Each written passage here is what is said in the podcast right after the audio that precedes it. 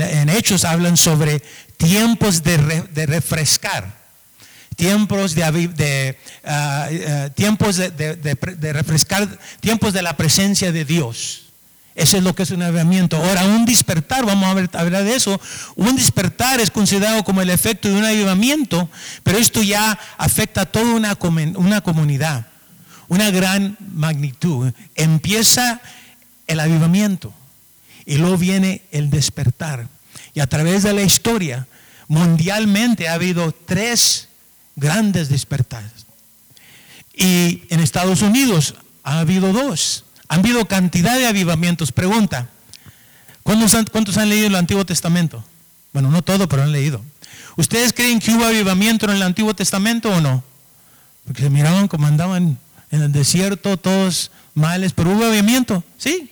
¿Cuántos avivamientos creen ustedes que, que, este, que sucedieron si estudiamos el Antiguo Testamento desde, desde Génesis hasta Malaquías? Uno, dos, tres, ¿cuántos mover del Espíritu Santo? ¿Cuántos creen? ¿Cuántas visitaciones de la presencia de Dios? Uno, dos, ¿cuántos dicen cinco? ¿O son muchos? ¿Seis? Más de 25. Más de 25 momentos en el cual el Espíritu Santo, aunque no lo conocían como el Espíritu Santo, pero la presencia del Señor venía y descendía. Cada vez que el pueblo de Dios se arrepentía. Y la, y la, palabra, la frase que usaban era cada vez que clamaban a Dios. La escritura que usamos al principio, Jeremías 33, 3. Clama a mí y yo te responderé. El clamor a Dios es lo que trae el avivamiento y el despertar. Solo en, el, en, en, en jueces hubo 10 avivamientos. Cada vez que el pueblo se alejaba de Dios, regresaba, reconocía y, se arrepentía de sus malos caminos, clamaban, a Dios, Dios respondía y los visitaba. Así que, y ahora todavía el pueblo de Dios, todavía nos alejamos, todavía no somos perfectos, todavía pecamos y cada vez tenemos que regresar a Dios. Y eso es lo que Dios está haciendo en nuestro tiempo. Si toman esto, y la otra parte, entonces, eh, segunda de Corintios capítulo 7, versículo 14, esta fue una escritura que fue respuesta a lo que hizo Salomón.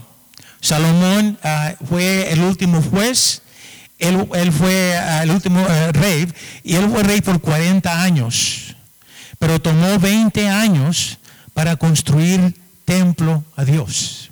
Bueno, 7 años construyendo el templo y 13 años acomodando todo, todo ah, todos los elementos, la arca ah, del pacto, ah, las dos piedras en las cuales estaban los diez mandamientos, tomaron más tiempo para poner todo en orden que lo que fue para construir el templo. Ahora sabemos que el templo ahora somos nosotros. Y Dios nos ha estado hablando a través de Jageo. Jageo tiene que ver con, porque el templo que Salomón construyó fue destruido y construyeron el templo de nuevo. Y los profetas, uh, empezaron a exhortar una vez a la iglesia que regresarnos, que nos habíamos olvidado, estábamos cuidando nuestras casas. ¿Recuerdan la serie de tres mensajes que trajo a nuestro hermano Marcos? Bueno, Dios nos está hablando, pero no sobre este templo, sino el templo que ahora somos nosotros. Que, ah, que pongamos nuestras prioridades en orden y porque lo estamos haciendo, hermanos, Dios nos está visitando. Porque estamos obedeciendo, Dios nos está visitando. Salomón construyó el templo, usted puede leer 2 de Corintios capítulo 5 y vamos ahí porque esto va a ayudar para poder poner en práctica de, lo, que creo que el Espíritu Santo está haciendo. Bueno, déjenme ser breve y luego le llevo los llevo a las citas ah, en Segunda de Crónica, especialmente el capítulo 5. Lo primero que hizo, construyó templo. Y luego trajo todos los elementos que por más de 500 años, desde que salieron de Egipto, no tenían un lugar. Eh, tenían un, un templo mobiliario, en el cual tenían que moverse. Y el templo, el tabernáculo, representaba la presencia de Dios. Ahora sabemos que nosotros somos el templo de Dios. Nosotros somos el tabernáculo y el Espíritu Santo descansa en nuestras vidas. Entonces, ahorita estamos en un tiempo en el cual estamos restaurando, construyéndole templo a Dios para que Él pueda hacer su morada en nosotros. Es lo que hizo Salomón primero. Y luego tuvo un servicio de alabanza y de adoración, como lo estamos haciendo y como, vamos a seguir haciendo al, terminar ah, este, este, mensaje. Y luego tercero, hizo un sacrificio, ofreció un holocausto al, al Señor.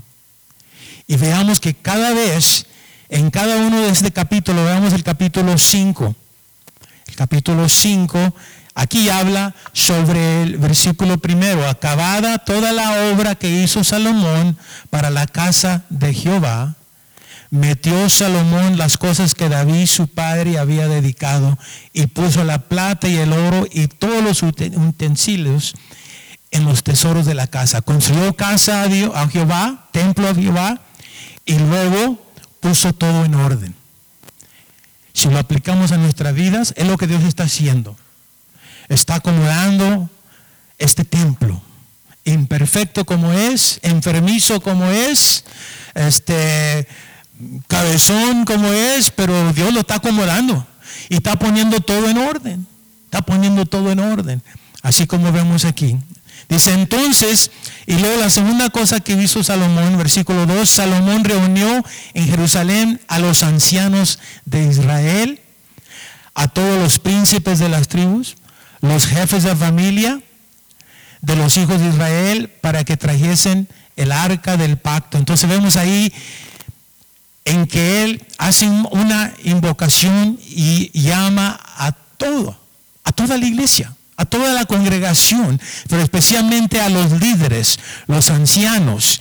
Y luego vemos también, ah, podemos seguir leyendo ahí que también ah, vayamos al, versículo, ah, bueno, bueno, el versículo 5 llevaron el arca y, y el tabernáculo de reunión. Versículo 6, el rey Salomón y toda la congregación de Israel que se habían reunido con él delante del arca, sacrificaron ovejas, ahí está el sacrificio que hicieron. El sacrificio que nosotros hemos traído en esta noche es un sacrificio de alabanza. Es el sacrificio que hemos hecho y vamos a continuar. Es cuando tenemos una oportunidad de tener un servicio de alabanza más largo. No nomás tres cantos, sino 30 cantos. ¿Cuántos cantos trajo el hermano Carlos? Un montón de cantos. Porque vamos a ver, que aquí eh, hicieron algo exagerado. Trajeron todos los levitas. Los levitas estaban asignados a administrar dos meses, dos meses cada año. Pero aquí trajo todo, todo el grupo de alabanza. Es lo que hemos tratado de hacer aquí, todo el grupo de alabanza, pero no todos estamos aquí. Pero los que estamos aquí, que va, estamos cantando con todo el alma. Y el hermano que estaba tocando la guitarra, estaba tocando la guitarra tan fuerte, tan fuerte, tan fuerte, para que se oyera el bajo y las otras guitarras eléctricas y las baterías y todo. Y el hermano estaba tocando aquí el teclado y, y parecíamos, no, parecíamos como los levitas, ¿verdad? Un gran grupo. Pero Dios, Dios está con nosotros, ¿verdad? Y Juan dice, y luego el versículo 10 en el arca, bueno, vamos al eh, versículo 11.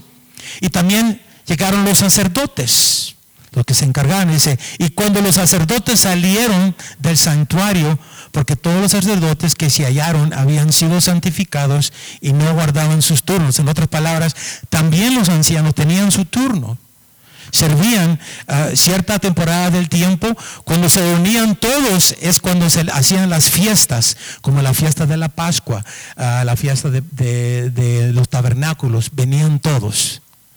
Aquí vemos en este evento para dedicar el templo que Salomón reunió todos los líderes, el grupo de alabanza, todos, todos los que estamos aquí, los que representamos aquí. Vayamos aquí entonces. Y cuando los sacerdotes, bueno, versículo 12, y los levitas eran los cantores, y ahora todos, levitas, porque ahora todos cantamos y alabamos al Señor todos los, de Asaf, los de Geman y los de Jebutón, aquí vemos también que todo el ministerio de alabanza, ellos también tenían sus diferentes turnos, pero aquí los, los llamó a todos hijos y sus hermanas vestidos de lino estaban con címbalos y salterio y arpas al oriente del altar y con ellos 120 sacerdotes que tocaban trompetas. ¡Wow!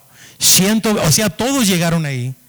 120 es un número muy importante, porque cuando llegó el día de Pentecostés, ¿cuántos estaban ahí alabando al Señor? 120. Entonces es un número muy importante. Pero esto quiero que vean.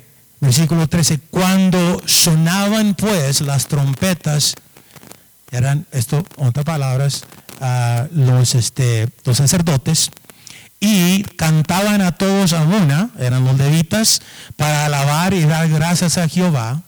Y a medida que alzaban la voz con trompetas y címbalos y otros instrumentos de música y alababan a Jehová diciendo, porque Él es bueno, porque su misericordia es para siempre. ¿Qué sucedió? Dice, entonces la casa se llenó de una nube. En hebreo llaman la Shekana, que es la la presencia de, Dios, la presencia del Señor. O sea que cuando obedecieron, mientras alababan, mientras cantaban, mientras usaban los instrumentos, los instrumentos que ahora tenemos como congregación son nuestras manos, nuestros labios, nuestros pies, nuestra boca, son los instrumentos. Y hay unos que cantamos como trompeta, ¿verdad? ¿Eh? Y junto con el grupo de alabanza. No te lo dice que porque entonces la casa se llenó de una nube, la casa de Jehová. Ahorita voy a leer la última parte.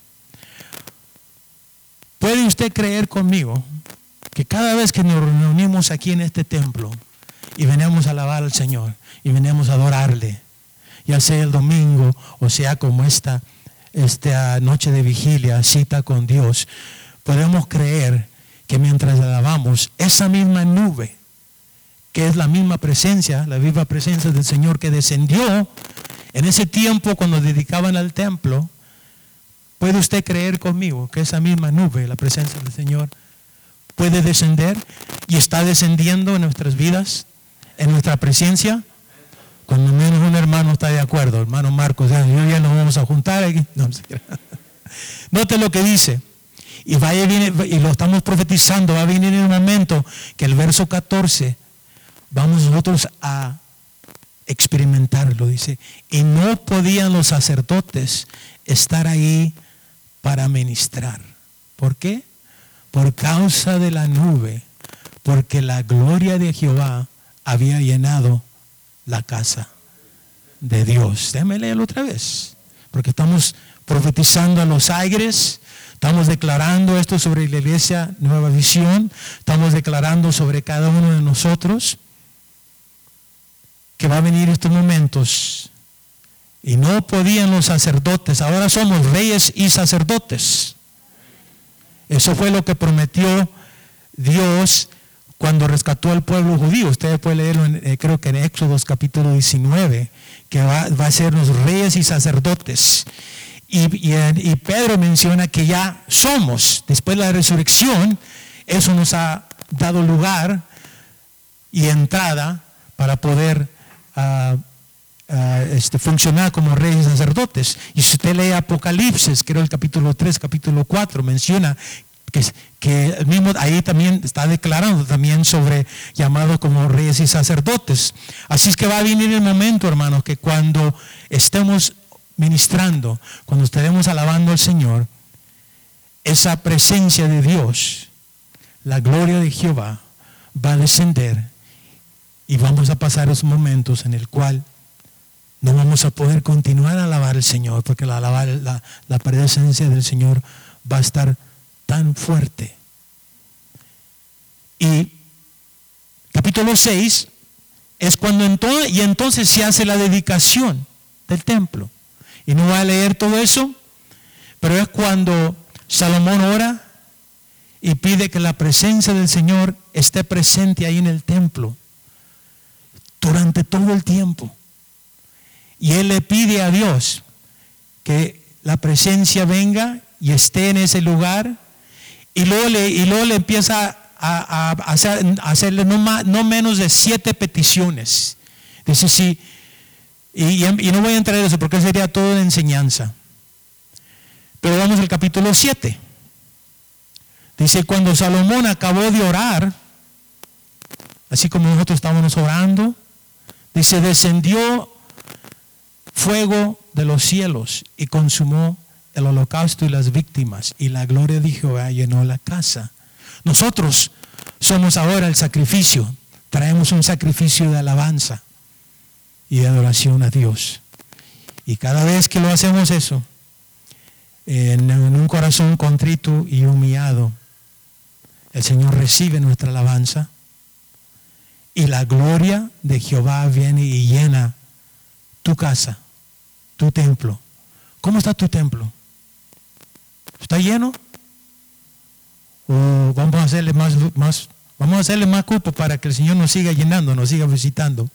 Porque es lo que Dios hace cuando, cuando estamos en tiempo de llevamiento, en tiempo de despertar. Y vamos, podemos continuar todo eso. Y, luego, y eso pasaron, hermano, dos semanas. Una semana de alabanza. ¿Ok? Una vigilia de cinco horas no es nada. Imagínense una semana aquí, alabando al Señor, orando. ¿Cuántos cantos tenemos que cantar, hermano, por una semana? Y todo 24 horas, no 5 horas, por 7 semanas. Y luego pusieron otra semana de pilón. Dos semanas. Y fue durante la fiesta de tabernáculos. Porque como profecía, ellos habían construido un templo para que Dios viniera a ser su morada con ellos. Y se recordaban que por 500 años, cuando anduvieron en el desierto por 40 años y luego todos los demás años no habían tenido un lugar, un templo. Y ellos habían hecho y, celebraban la fiesta de tabernáculos. Y después continuaban con la celebración, pero ya nomás era un, recordatorio, recordándose cuando andaban en el desierto, cuando no tenían un lugar Hermano, gracias a Dios que nosotros tenemos un lugar aquí, ¿verdad? Y cada día, cada, cada mes, cada, cada aniversario se pone más bonito, ¿verdad? Pues qué tanto más este templo que Dios está preparando, que Dios los está acomodando, que Dios está sanando cuando hay fracturas, este, que Dios nos está acomodando, nos está sanando para que Él venga a ser su morada con nosotros. Y después de esas dos semanas, ya descansaron.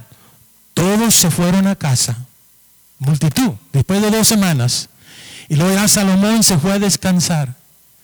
Y mientras él descansaba, ahora sí vayamos a esta parte. Mientras él estaba descansando, Dios habló. Y le vemos aquí en Segunda de Crónicas, capítulo 7, versículo 14. Y Dios contestó esas dos semanas de oración, de alabanza, de sacrificio, dedicación, los 20 años construyendo el templo. Y Jehová habló a Salomón en la noche, dice, si se humillare mi pueblo, sobre el cual mi nombre es invocado, y oraren y buscaren mi rostro, y se convirtieren de sus malos caminos, entonces yo oiré desde los cielos y perdonaré sus pecados y sanaré su tierra. Estamos orando que Dios nos dé una revelación. Aquí vemos la revelación de Dios que nos muestra los ingredientes para una visitación por parte de Dios. Los ingredientes, o podemos decir las señales o las características de un verdadero avivamiento o las condiciones. Yo he puesto siete condiciones, aunque eh, aquí en Segunda de Crónicas capítulo 7, versículo 14, hay cuatro, cuatro condiciones. Ah, y, y la vamos a ver rapidito aquí. Son cuatro condiciones. Y cuando vemos el, tanto el Antiguo Testamento como el Nuevo Testamento, y aún cuando vemos en la historia de los avivamientos que han transcurrido, Ahí podemos describir esos cuatro elementos esenciales de una visitación por parte de Dios. Por eso que aquí, aquí aquí hemos puesto, ¿qué es un avivamiento? Bueno, es una visitación por parte de Dios manifestada por un derramamiento del Espíritu Santo, así como lo hizo cuando Salomón dedicó el templo. Y eso es lo que Dios nos está preparando. Estamos teniendo mover del Espíritu Santo. Estamos siendo inspirados por el Espíritu Santo en nuestras oraciones.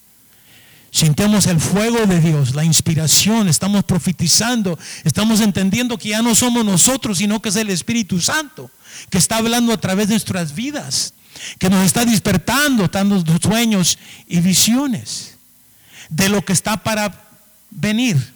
Dios nos está preparando. Este es un ensayo para que lo que va a venir, para lo que está viniendo.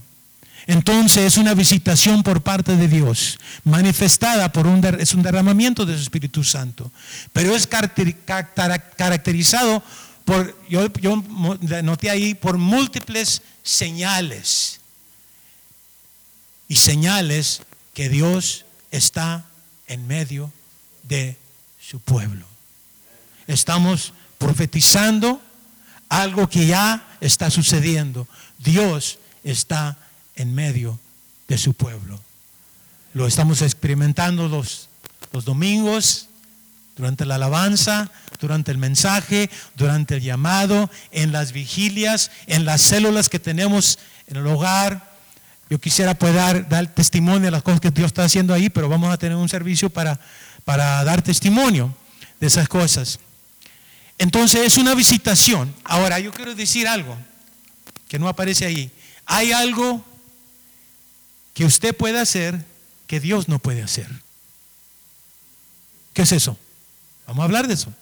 Hay algo que Dios puede hacer que, que solo Dios puede hacer que usted no puede hacer. Déjame repetirlo.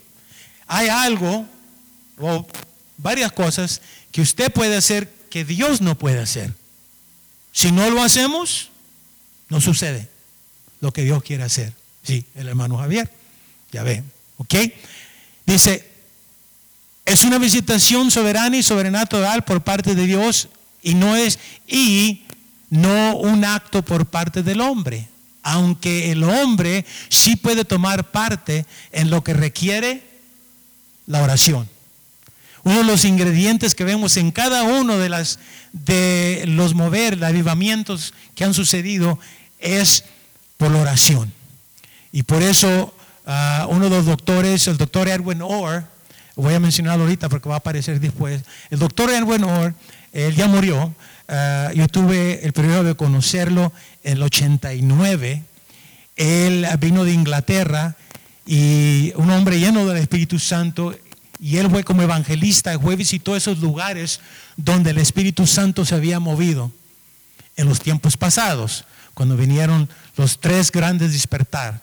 Un despertar que fue en Inglaterra, otro que en Estados Unidos. Él fue y hizo entrevista de ya no los originales, sino los hijos de los hijos que estuvieron ahí. Y cuando hacía entrevista y preguntaba, bueno, ¿por qué Dios los visitó a ustedes y no visitó a este otro pueblo? Y lo que él encontró fue la oración. El ingrediente, el primer ingrediente fue la oración. Por eso él dice, siempre que Dios está listo para hacer una gran obra, él ah, anotó en un libro que él escribió sobre los avivamientos antepasados, dice, siempre que Dios está listo para hacer una gran obra, siempre pone su pueblo a orar. Pero él usa la palabra ferviente, porque la palabra ferviente es una oración persistente, una oración con fuego. Hay oraciones comunes y corrientes y hay unas oraciones con el fuego que se está quemando, que se está quemando. Y es lo que pasaba. Los hermanos empezaban a orar, encendidos por la presencia del Señor. Y el fuego del Señor descendía sobre ellos. Y, y la gente venía a verlos Simplemente, y eso es la, manifestación del fuego de Dios en el medio de ellos, es lo que, es lo que fomentaba, es lo que hacía despertar el avivamiento en otras personas. En otras palabras, era lo que era lo que se eh, eh, contagioso. Imagínense, ¿Qué pasaría si usted, si Dios empieza a encenderlo usted en fuego? Nuestro pastor Marcos, hace rato, mientras él estaba orando, eh, era el fuego del Señor que lo estaba dirigiendo. Ahora, si se acerca con mi hermano aquí, ¿usted no cree que mi hermano va a sentir ese fuego? ¿Verdad?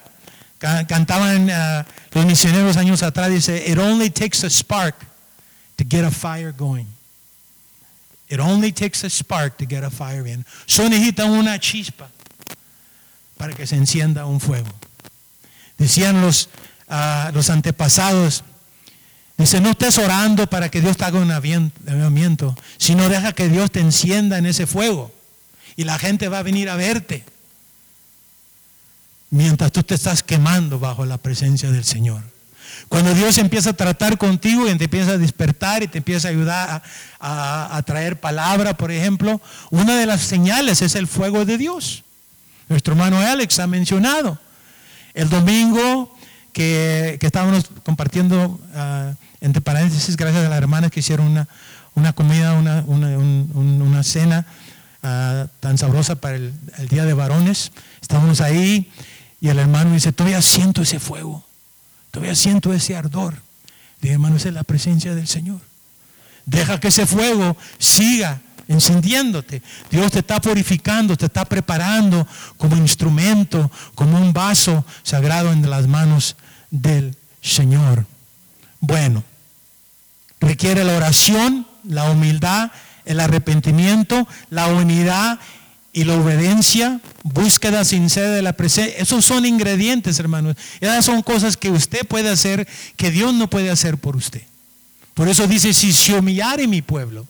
La palabra humildad viene de, la palabra humilitas, que significa abajarse. Significa, viene de humas, que viene de la tierra. Si se humillare mi pueblo. La humildad, dice, dijo una gran persona es la cualidad de la persona que rechaza el orgullo. El orgullo, hermano, es algo que viene y mata todo ministerio. Ha matado y traído divisiones en cantidades de iglesias.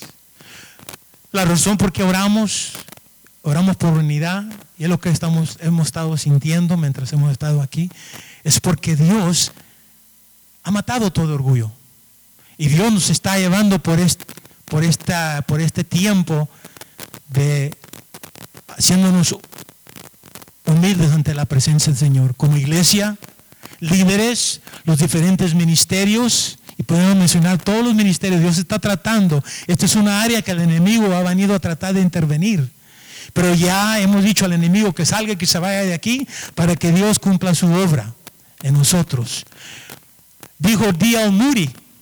D.L. Moody es otro evangelista y él su trabajo antes de que Dios le llamara al ministerio, él también recibió un llamado, sintió el fuego del Señor. ¿Saben lo que él hacía antes? Antes que fuera que respondiera al llamado, era un zapatero. Él limpiaba zapatos. Pero cuando el avivamiento vino y el fuego del Señor lo empezó a llenar, Dios lo levantó, lo despertó. Y él fue el que dijo, Dios tiene dos tronos. Uno en los más altos de los cielos y otro en el más humilde de los corazones. Este es un hombre que él conoció porque Dios lo humilló. y él no creía ser grande y no era grande porque era nomás un zapatero. Pero mire, usted puede leer de Dios Moody y va a ver cómo Dios lo usó. El orgulloso quiere hacer más, pero el humilde simplemente quiere obedecer más. Obedecer más. La humildad. La segunda es la oración. Y ah, quisiera poder hablar más sobre esto, pero ya no quiero tomar tiempo. La oración, pero oración ferviente. Una oración con determinación. Hermanos, sigamos orando, porque Dios está escuchando nuestro clamor. Sigamos orando porque Dios nos está visitando. Sigamos orando porque Dios está encendiendo ese fuego en tu corazón, en nuestros corazones. Sigamos orando porque ese fuego está encendiendo un fuego sobre todos nosotros como congregación. Sigamos orando porque la presencia del Señor está descendiendo en esos momentos. Sigamos orando porque como dijo este hermano Edwin Orr dice, siempre que Dios está listo para hacer algo o para hacer una gran obra, siempre pone a su pueblo a orar fervientemente.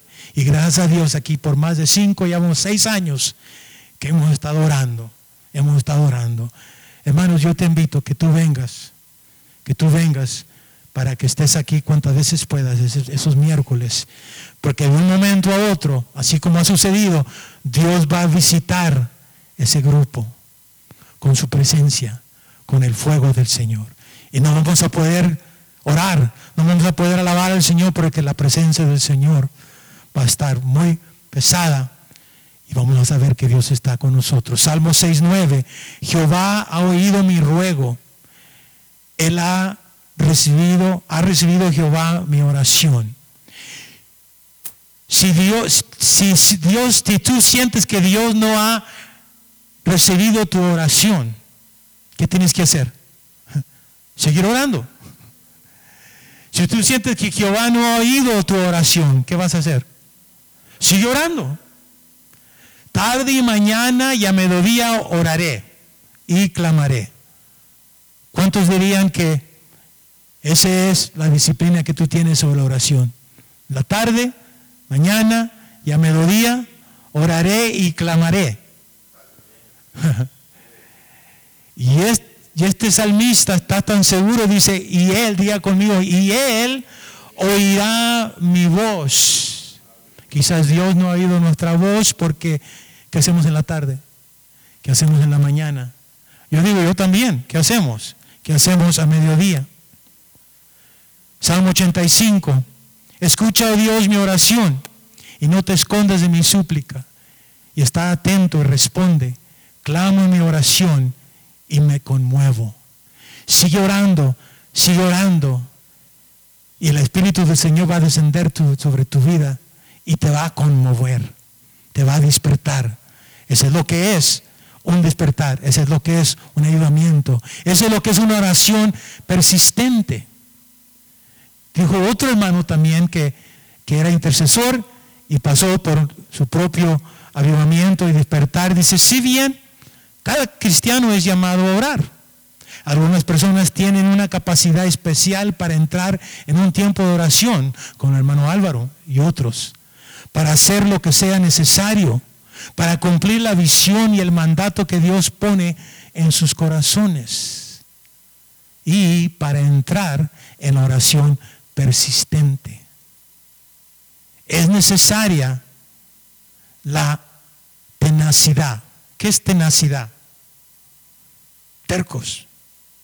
No dejarse. Seguir orando, seguir orando, seguir orando. Si hay un bautismo que necesitamos, el bautismo de oración ferviente, de oración persistente. Para entrar en oración persistente necesaria la tenacidad, la agresividad y una posición a rendirse ante cualquier tipo de presión o desafío que trate de desviar la atención de la tarea que se tiene a mano. Eso es lo que ha estado sucediendo por más de 30 años. Se ha levantado un mover de oración a través del mundo. Aquí tenía los diferentes movimientos de oración, ah, de los cuales últimamente, en los últimos 30 años, Ah, se han levantado en nuestros, en nuestros medios y, ah, ah, y, entre ellos, bueno, por ejemplo, bueno, voy a mencionar si es que lo encuentro aquí y si no, no va a tomar más tiempo. Total, que ha habido movimientos de oración a nivel mundial, especialmente aún aquí en Fresno. Hace 30 años que el pueblo los líderes, los pastores se han estado reuniendo, han tenido cumbres de oraciones. Intercesores, intercesoras se han estado reuniendo. Cuando yo y mi esposa llegamos aquí el 89 de Los Ángeles, habíamos estado aquí antes, estuvimos en Los Ángeles varios años, Dios nos trajo a este lugar y nos mostró Ezequiel 37 sobre el Valle de los Huesos Secos. Y por eso cuando ah, nuestro hermano Brian estaba predicando sobre eso y estaba uh, eh, estaban recordando. Y cuando yo llegué aquí y, platicaba con los intercesores y las personas que ya tenían años de estar orando, les dije, ¿qué fue lo que los hizo despertar y llamar a orar? Dice, el valle de los huesos secos. Hemos estado orando, dice, por más. En ese tiempo ya habían pasado como 15, 18 años. Hermano, ya tenemos 30 años que otros que han estado orando han abierto el camino para nosotros. El hermano Álvaro recuerda en las diferentes eh, vigilias y cumbres de oraciones que participamos al nivel, al nivel de la ciudad, diferentes iglesias. Y ahora nosotros, hermanos, este, tenemos el privilegio de poder beneficiar de esas oraciones que se han levantado, que han subido. Y, ahora por eso estamos en estos tiempos en el cual Dios nos está visitando, la oración. El tercero es la búsqueda de la presencia del Señor. Y ahí vemos, bueno, la oración aparece en Segunda de Crónicas, capítulo 14, si humillare mi pueblo, sobre el cual mi nombre es invocado, y oraren. Ahí está el segundo ingrediente, como mencioné, el ingrediente más importante, sobre todos los ingredientes. Y la tercera, la búsqueda de su presencia. Si se humillare su pueblo, es el tercer ingrediente, el cual mi nombre es invocado, y oraren y buscaren mi rostro. Buscar en mi rostro. Y sabemos lo que dice la última parte. Dice, entonces, diga conmigo, entonces. Después de la humildad, de la humillación ante la presencia del Señor, después de la oración, buscar de la presencia del Señor, el último de ingrediente es el arrepentimiento, el convertirse, si se convirtieran de sus malos caminos, entonces, diga conmigo entonces. Creo que ahorita estamos en un periodo, yo le llamo el periodo de entonces. Entonces yo iré desde los cielos y perdonaré sus pecados y sanaré su tierra. En esta noche cuando pasamos al frente y estábamos orando y obedecimos el llamado que nos hizo nuestro hermano Marcos, había un espíritu, un espíritu de sanidad, un, un espíritu de perdón Dios estaba perdonándonos, Dios estaba limpiándonos, Dios estaba sanándonos, Dios estaba restaurándonos. ¿Por qué? Porque Dios nos está dirigiendo para ser humildes, para seguir orando, para seguir buscando la presencia del Señor y sobre todo que nos convirtiera en nuestros malos caminos. En cada uno de esos 25 avivamientos que vemos especialmente en el Antiguo Testamento, el pueblo de Dios escuchaba la palabra del profeta cuando les llamaba a que regresaran a Dios. Reconocían sus malos caminos, regresaban a Dios, clamaban a Dios. Jeremías fue uno cuando él escribió Jeremías 33:3, clama a mí y yo te responderé. Porque en ese tiempo el pueblo de Dios estaban en su segundo cautiverio. Ha habido tres cautiverios, el de Egipto, 430 años, el de Babilonia, ¿verdad? Y luego, y, luego el, tercero, pero dos cautiverios de los cuales son mencionados. Ellos estaban en Babilonia, empezando al principio de los 70 años. Jeremías primero le dice, el Jamería 29, dice, Ah, yo sé los planes que tengo para ti, dice el Señor. Buenos planes, no de mal. En ese tiempo ellos estaban empezando los 70 años de su esclavitud. Sin embargo, Dios les dio palabra de ánimo. Quizás esa palabra sea de ánimo para nosotros mientras estamos pasando por esos momentos difíciles. Y luego después dice, clama a mí y yo te responderé. Todavía estaban allí, pero clamaron y Dios los liberó. En cada uno de esos moveres del Espíritu Santo, tanto en el Antiguo Testamento como lo que hemos visto en estos tiempos en los cuales hemos vivido y según la historia de los moveres del Espíritu Santo, ha habido ah, ah, ese arrepentimiento. Y regresamos a, a 2 de capítulo 7, versículo 14. La revelación que Dios nos está dando, que Dios dio a Salomón, es sobre estos cuatro ingredientes, sobre estas cuatro condiciones que presiden, que vienen antes de una visitación por parte de Dios. Si se humillare mi pueblo, sobre el que mi nombre es invocado, y oraren. ¿Sabe usted que es difícil orar si no estamos humillados? Es difícil orar si no estamos unidos. Cuando llegó el día de Pentecostés ya tenían 10 días en oración. 10 días de vigilia. Es difícil orar si no estamos unidos. Es difícil orar si no estamos humildes ante la presencia del Señor. Y se convirtieron de sus malos caminos. Lo que sucedió y ha sucedido en los ayudamientos que han venido, viene un espíritu de convicción que cae sobre la congregación. Y estamos profetizando porque eso va a suceder.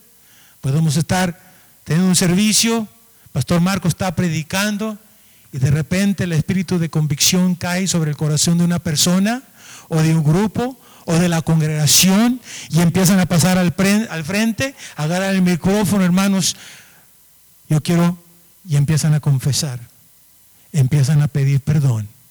Esa es otra señal que Dios está para visitarnos. Entonces, yo iré desde los cielos y perdonaré sus manos, sus y sanaré su tierra. Pónganse de pie, hermanos. Yo voy a, hermano Carlos que pase y, voy a hacer una oración y creo que vamos a continuar con la alabanza, de hermano? ¿Un break? Ok. Entonces vamos a, déjeme orar, hacer una pausa y una break. Le decían los de Texas una quebrada. Los que no hablan español y estaban traduciendo el inglés. Vamos a tomar una quebradita. Ahora no es danza. Hay unos que conocen la quebradita también, que también vienen de Texas. Padre, gracias te damos, Señor, por tu palabra. Pero más te damos por tu presencia, por tu Espíritu Santo, Padre, que desde el momento que llegamos a este lugar, el momento que te alabábamos, del momento que estábamos testificando, del momento que estábamos orando, que estábamos alabando, Padre, tú derramabas de tu Espíritu sobre cada uno de los que estamos aquí. Y aún todavía sentimos ese Espíritu que viene por parte de ti, Padre. Sentimos, Padre, una limpieza un descanso. Ah, sentimos cierta libertad para sanidad. Nos sentimos sensibles, Padre. Que tú puedes hacer lo que quieras hacer con nosotros, Padre. Y en esa siguiente parte que viene, mientras nos acercamos y regresamos, Padre, después de este receso, queremos que tú, tú, que tú continúes moviendo entre nuestros medios, Padre. Y que tu presencia siga, siga en nuestros medios que no nos dejes, Padre, sino que tú cumplas con todo lo que tú deseas hacer en nuestros medios. Padre, mientras tomamos este pequeño receso, que ese espíritu de unidad y sinceridad, Padre, que seamos ah, igualmente sensibles a lo que tú quieres hacer en nuestros medios, Padre. Que nuestras pláticas Padre, sean sagradas, que nuestras pláticas sean ungidas, que nuestras pláticas aún sigan palabras de edificación, de consolación, de, exhortación, que aún ese espíritu de profecía que ha descendido en nuestros medios en esta noche, siga descansando en nuestros labios y que podamos ser usados, Padre, para poder dar una palabra a cada uno de los que estamos aquí para poder edificarnos, para poder animarnos. Gracias te damos, Padre. Amén. Amén.